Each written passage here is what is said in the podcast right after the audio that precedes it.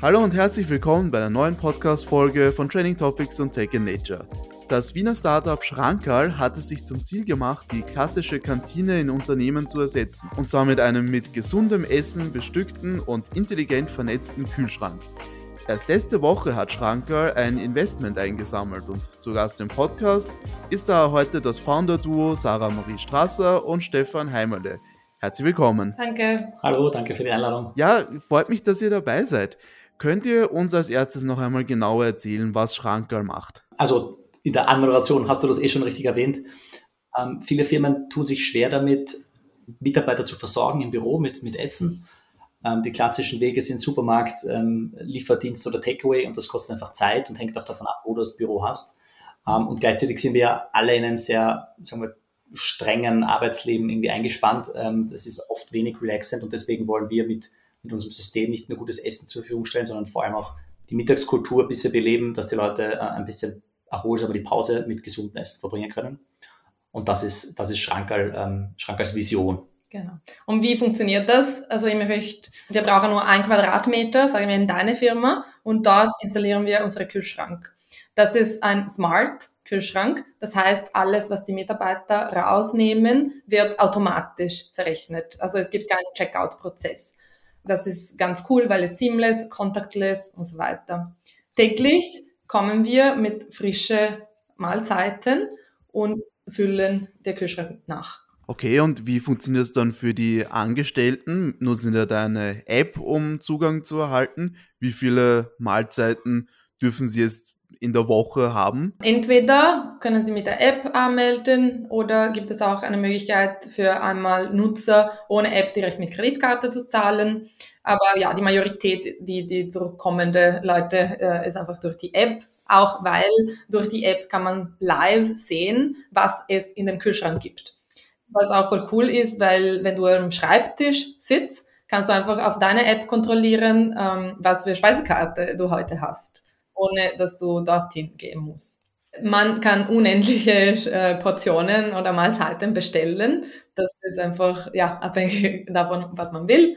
Äh, und die Vielfalt ist auch extrem hoch. Also was wir wollen ist, dass unsere loyale Kunden, die täglich kommen, immer etwas Neues finden können. Okay, sehr interessant.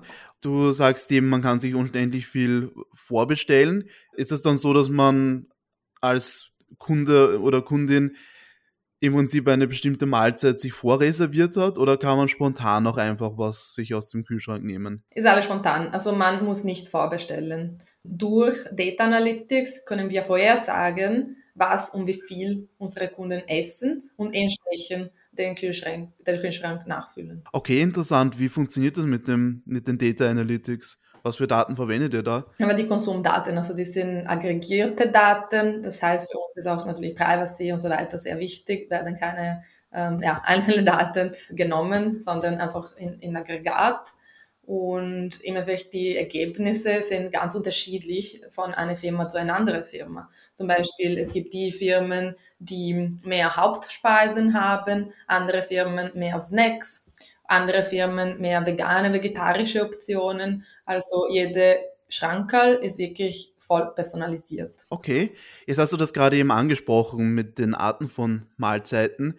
Erzähl doch mal ein bisschen was über die Mahlzeiten, die da angeboten werden. Was hat man da für eine Auswahl? Woher kommen dann die Zutaten? Wo wird das produziert? Mhm.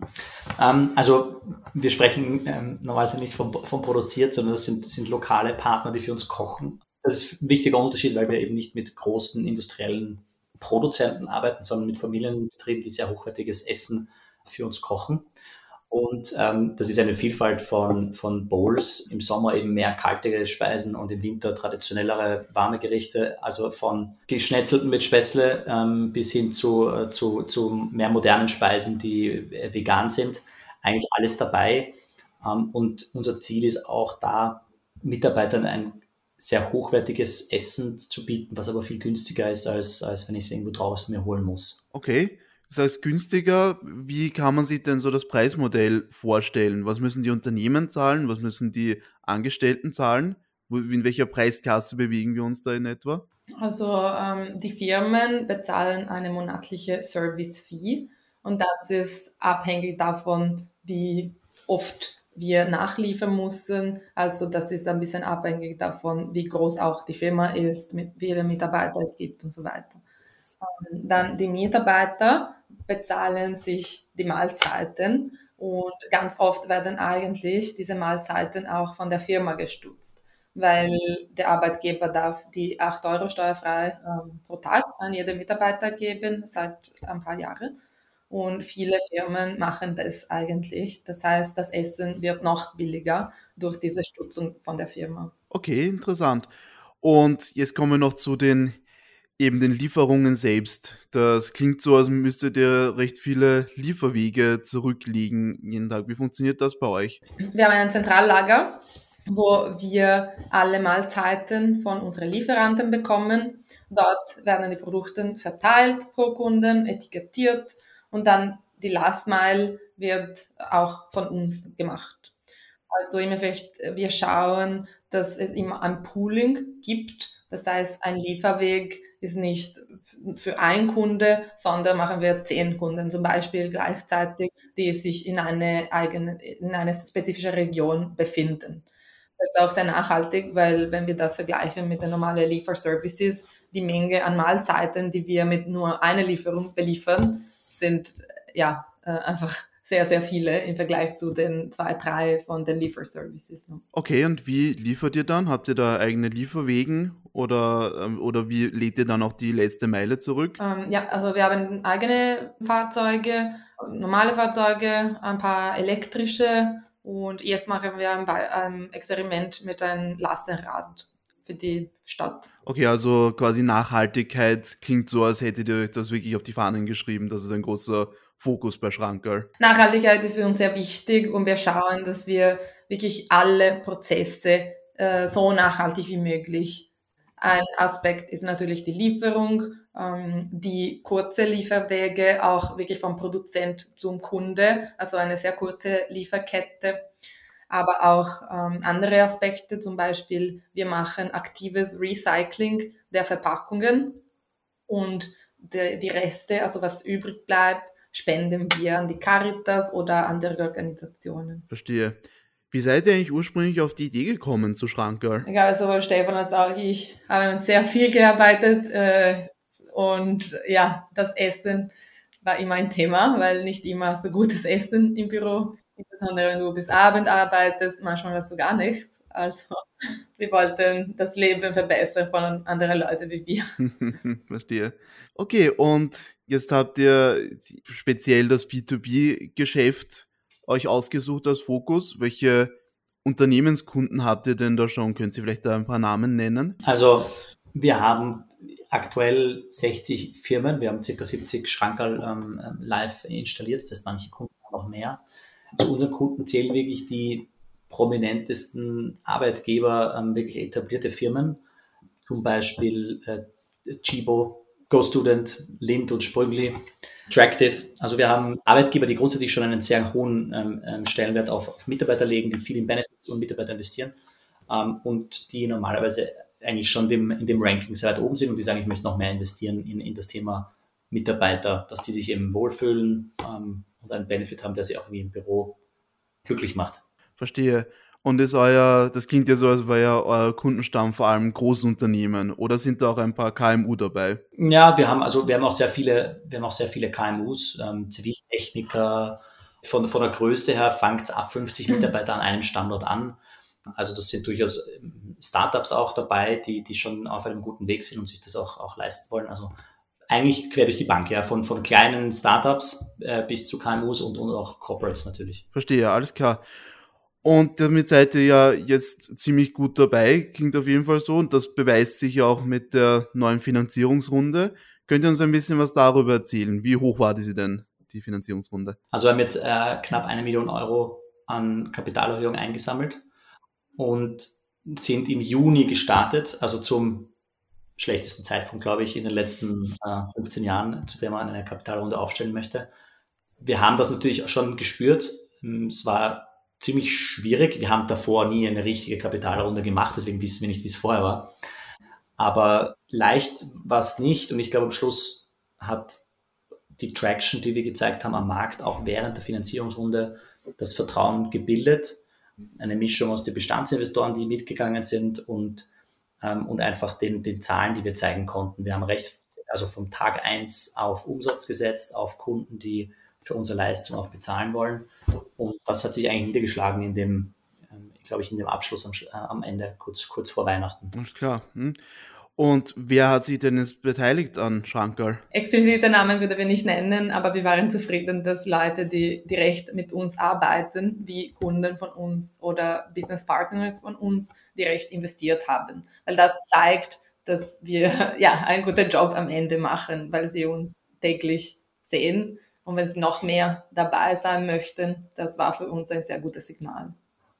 Und wir sind auch während der Finanzierungsrunde ähm, haben wir einen ganz starken Fokus dann auf Angels und das eigene Netzwerk gelegt ähm, und weniger wie VCs oder, oder Family Offices, weil wir gemerkt haben, dass die nicht ganz so stark irgendwie vereinnahmt sind von der Kapitalmarktkrise und die, die uns kennen, halt, das ist einfach noch vertrauensbasiert, äh, basiertes Investment von, von Angels, die selber erfolgreiche Unternehmer sind ähm, oder eben Partner von uns. Okay, verstehe. Und was habt ihr jetzt vor mit dem frischen Kapital? Was sind eure unmittelbaren Zukunftspläne damit? Urlaub? Nein. ähm, Hauptsächlich Expansion. Also wir haben schon angefangen. Früher waren wir nur in Wien am Anfang und schon in den letzten Monaten haben wir uns nach Linz expandiert und Ziel 2023 in, in alle Bundesländer von Österreich zu sein. Also stark wird wirklich in Expansion investiert. Mhm. Und könnt ihr euch dann vorstellen, auch über die Grenzen von Österreich hinaus weiter zu expandieren? Auf jeden Fall. Ähm, nicht bis Ende 2023 wahrscheinlich, aber ist ein von den Exit-Zielen danach. Auf jeden Fall. Verstehe, alles klar. Und reden wir noch über eure vielleicht entfernteren Zukunftspläne zumindest theoretisch. Unternehmen sind momentan eben euer, eure Hauptzielgruppe. Könnt ihr euch auch vorstellen, dass das in anderen Bereichen das gleiche Konzept auch funktionieren könnte, wie zum Beispiel, ich denke jetzt gerade an Flughäfen oder Bahnhöfe oder so. Glaubt ihr, das könnte sich auch in einem anderen Kontext umsetzen lassen? Nein, also zumindest nicht so äh, mit dem Produkt, das wir haben. Wir bewegen uns im ultra frische Bereich. Das heißt, wir haben Haltbarkeit bei den Produkten von zwei bis vier Tage. Ähm, das heißt, wir brauchen ein Setting, wo wir nicht angewiesen sind auf eine Marge bei dem Essen, ähm, sondern einem Arbeitgeber, der sagt, ich möchte da gezielt investieren und ich bezahle für diese Dienstleistung. Das sobald wir im öffentlichen Bereich sind, sozusagen, also Flughäfen, Bahnhöfe, da haben wir auch schon wirklich Anfragen bekommen. Äh, da funktioniert ein Modell nur, wo man einfach von der Marge auf dem Essen abhängt. Und das geht nur mit langhaltbaren Produkten, also die typischen Vending-Maschinen, die man kennt. Ähm, man bräuchte wenn es um Essen geht, ähm, haltbar gemachtes Essen und das ist nicht unser, ähm, unser Anspruch, das ist nicht unser aktuelles Produkt und ich glaube relativ weit weg von dem, von unserem gut funktionierenden Fokus, den wir aktuell haben. Also wir sagen nicht nie, aber äh, nicht mit dem jetzigen Produkt. Das heißt, ihr seid wirklich, verweigert euch wirklich dem Tiefkühlproduktebereich. Also ihr wollt wirklich nur frische Mahlzeiten euren Kundinnen und Kunden anbieten? Im Moment schon. Also das wäre ein anderes Business Case mit ein anderes Product Cycle, ein anderes Client Target. Ähm, das wäre ein anderer Business Case wirklich. Mhm. Okay, und äh, wenn wir jetzt nicht über den öffentlichen Bereich reden, sondern über quasi den B2C-Bereich, zum Beispiel, wie wäre es mit einer Wohnanlage, wo zum Beispiel ein Schrankerautomat steht? Wäre das eine Möglichkeit für euch? Es ist ein, also es ist ein ähnliches Setting. Unser Geschäftsmodell funktioniert eigentlich nur mit dieser Service-Fee, die wir haben. Die ist, wir haben auch schon von, von, von Coworkings und äh, unserer Büroanlage, also effektiv auf Wohnanlage, äh, eine Anfrage mal gekriegt. Es zahlt uns niemand diese Gebühr. Ähm, also aktuell ist der Arbeitgeber der, der ein Problem hat, das er lösen möchte. Das ist die Verpflegung von Mitarbeitern im Büro. Ähm, und ich glaube, es funktioniert nur dort, dieses Modell, was wir jetzt haben, wo auch dieses Setting gegeben ist, wo irgendjemand ähm, ähm, ein großes Problem hat, äh, sich zu versorgen. Das hat man in einer Wohnanlage, ähm, denke ich, denke ich, weniger. Da steht man im Wettbewerb zu Supermärkten und zu, äh, ich koche zu Hause selbst. Ähm, das ist, ähm, ist, glaube ich, schwierig. Also wir haben uns im Moment, ja, unser Fokus liegt in Büros und da ist riesig viel Potenzial für die nächsten, ähm, für die nächste Zeit. Was wir verkaufen, ist nicht nur Essen und gutes Essen, sondern eine ganze Firmenkultur. Weil was wir an unsere Kunden sagen, ist, wenn die Mitarbeiter einen Ort haben, wo sie zusammenkommen können, das ist eine andere Stimmung im Büro einfach. Weil was oft passiert heutzutage ist, ein Mitarbeiter bringt sich etwas von zu Hause, der nächste läuft zum Supermarkt, der nächste in der Bäckerei, der nächste isst einfach nicht. Und dann sind alle ein bisschen hier, ein bisschen da verteilt. Ähm, sehr oft hören wir von unseren Kunden, seit wir Schrankerl haben, essen wir alle zusammen. Das ist für uns äh, ja das Ziel. Das heißt, man nimmt sich immer einfach gemeinsam sein Schrankerl, Schrankerl Mahlzeit aus dem Kühlschrank raus, gibt es in die Mikrowelle und äh, hat dann wieder mehr eine Kantinenkultur. Genau. Verstehe. Und wie sehen jetzt so ähm, eure langfristigen Zukunftspläne aus? Ihr habt es selbst schon gesagt, die Internationalisierung ist auf jeden Fall im Plan inbegriffen. Und was äh, Produkte angeht, wollt ihr da noch irgendetwas weiter optimieren? Habt ihr irgendwelche anderen Pläne, irgendwelche anderen Produkte zu entwickeln? Also das, was aktuell der Fokus und da, da fließt auch einiges von dem Investment rein, ist in das Thema, ähm, auch in das Thema Essen aktuell, also mit unseren Partnern gemeinsam Rezepturen entwickeln, das Essen einfach noch, noch hochwertiger machen, die Qualität auch in der Skalierung halten. Das sind alles, wo wir, wo, wo wir jetzt den Fokus drauf haben. Da, wo wir noch ein Potenzial sehen, ist, sind, sind andere Produkte oder Dienstleistungen, die in Büros auch ähm, gewünscht werden und wo, wo, wir, wo wir sozusagen Add-ons haben. Das heißt, bei den bestehenden Kunden der hat dann einen Ansprechpartner und kennt unser Dienstleistungsniveau und ähm, da sehen wir durchaus ähm, auch, auch gutes Potenzial, noch unser Produktportfolio sozusagen beim bestehenden Kunden zu erweitern. Haben wir auch schon konkrete Ideen, aber das kommt dann, äh, sobald es soweit ist. Ähm, da wollen wir nicht zu gern vorgreifen. Alles klar. Na gut, dann vielen herzlichen Dank für diesen Einblick in Schranker. Klingt sehr vielversprechend. Dann viel Erfolg euch beiden noch und vielen Dank für das nette Gespräch. Danke für die Einladung. Dankeschön. Ciao. Ja, das waren Sarah Marie Strasser und Stefan Heimerle, die Gründer von Schrankerl. Damit sind wir zum Ende dieser Podcast-Folge gekommen. Vielen Dank fürs Zuhören und schaltet auch das nächste Mal wieder ein, wenn wir spannende Gäste bei uns im Podcast begrüßen dürfen. Bis dann!